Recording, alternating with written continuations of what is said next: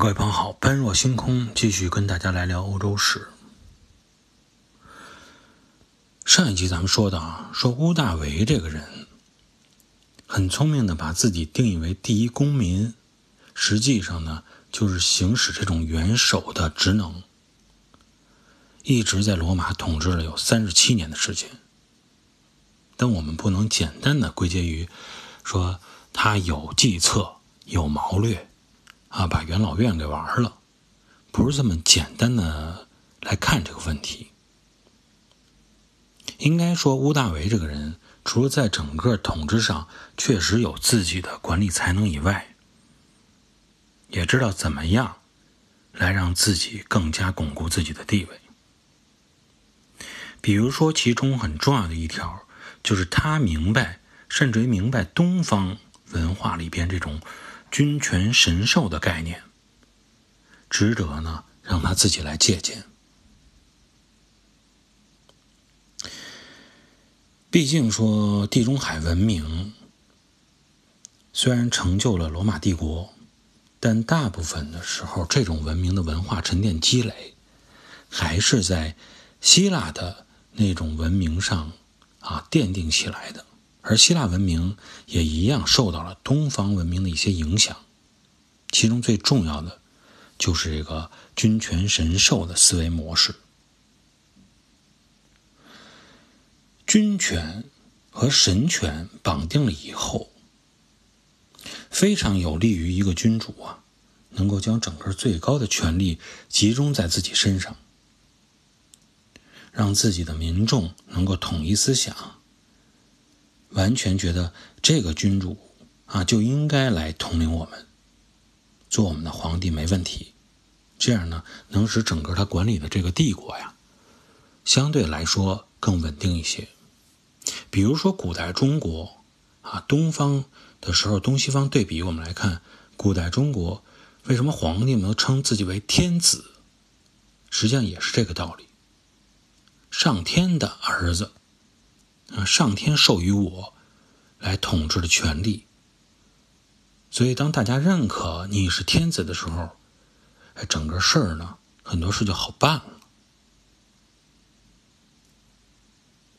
所以说，在西方，那么他不是说自己是天子，而基本上呢，把自己定义为神之子。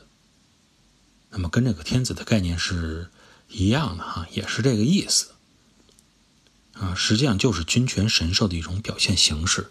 当然了，也有呢说这个神之子还觉得不够啊，不像我们东方人这么谦虚啊，干脆就把自己定义为神，也有很多是这种情况。那么实际上，吴大维的情况也是这样，虽然他在他的生前没有把自己宣布为自己是神。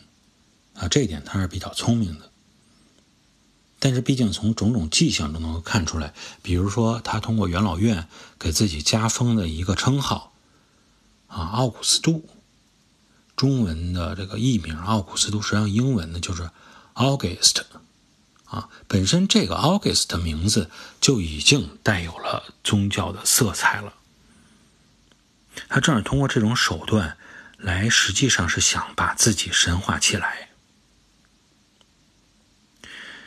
一个人呢，实际上对这个帝国有了这个统治权以后，那么各个方面他都占了优势，包括这种舆论呀、宣传呀、神话呀、宗教啊，各个方面都是能够起到很重要的作用。所以想去把一个人神化起来，本身他的困难并不是很大。比如说营造起自己的雕塑啊。啊，做很多神庙啊，然后再让民间传说自己那些神奇的事迹啊，出生时候是怎么样啊，自己有多么传神，别人干不了的事情自己都能完成。总之呢，神能干的事情他都能干，用这种方式不断的去灌输到啊自己的公民身上、公民的脑海中，慢慢的就能把这种神的威力建设起来。吴大维的做法应该是有效的。不管他生前怎么样，毕竟在屋大维去世以后，August 正式列入了神的行列。屋大维可不是第一个认识到这一点的人，他的义父也算是他的舅舅啊，凯撒生前其实已经在这方面也做了很多准备了，只不过因为死的早一点，所以呢没有完全看见自己变成神的样子。为了凯撒当时为了自己能够成为，呃，拥有神话的这种概念，神话自己。甚至于说，把自己的家谱与神话中的特洛伊王子，就是罗马的这个缔造者，也联系在了一起，就是想让自己身上呢更展现出这种神的光芒。凯撒死了以后，同样呢也被元老院列入到了神的行列。如果说呀，嗯，屋大维和他的后世。那些元首说面临着一个庞大帝国的统治，说我呢想建立一个自己新的神话体系，而稍微远离一点凯撒给我留下的政治遗产的话，也不是不能做到。但是实际上啊，这么做呢，他们心里很清楚，太费劲。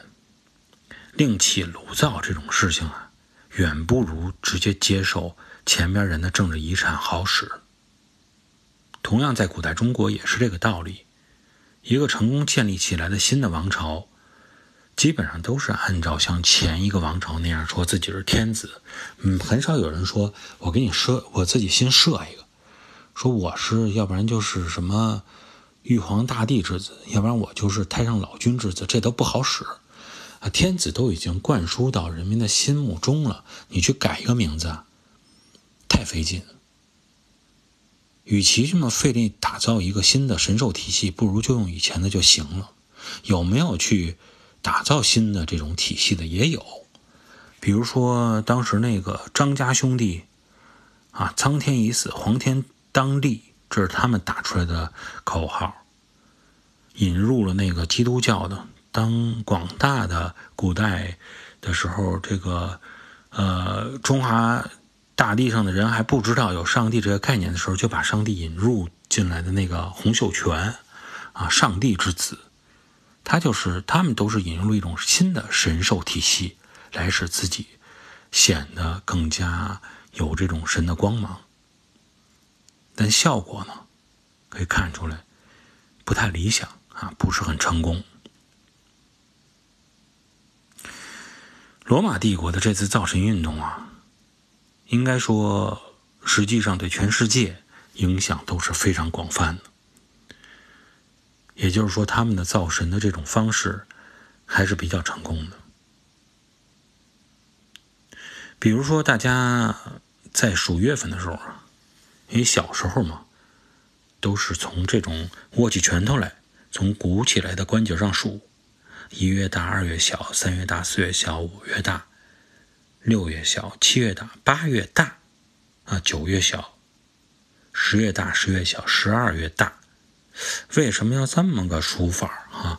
你说怎么在七月、八月两个大的月份都是三十一天？那么原因呢？跟这一次，包括凯撒和这个呃屋大维把自己变成神的原因有很大的关系。凯撒是出生在七月，主赖。那么呢，本来七月是这种小月份。那么凯撒呢，觉得自己出生在七月应该定成大月，于是呢，索性干脆单月的都变成大月。那么当时呢，在凯撒那个阶段，一、三、五、七、九、十一都是大月份，都是三十一天。后来呢，屋大维成为了继承者，成为了罗马帝国的统治者。屋大维出生在哪个月份呢？出生在八月。那八月是三十天呀，比七月份少一天。屋大维肯定不干，自己也是神，那么你凯撒也是神，我不能比你矮呀，我比你少一天算怎么回事儿？把自己矮化了，所以我要把呀，我的八月也变成三十一天。光变成三十一天还不够。我还要给它改个名字，干脆八月就以我的名字命名得了，August。这就是为什么我们现在说八月名字的来由。改了八月以后，七月、八月都是大月，这样的话呢，那么你九月就得减少，九月和十一月两个都变成了小月，那怎么办呢？这样十月、十二月也成了大月，多出了一天。最后呢，就是为什么导致我们现在看到阳历的时候，二月份少了一天的原因。有时候是二十八天，有时候二十九天，实际上就是匀过去的。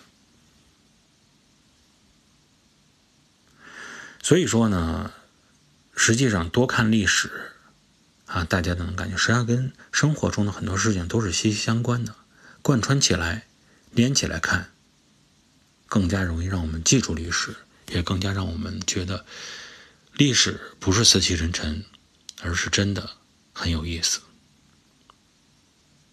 好，今天呢，我们先聊到这里，感谢各位的收听，我们下一期节目再会。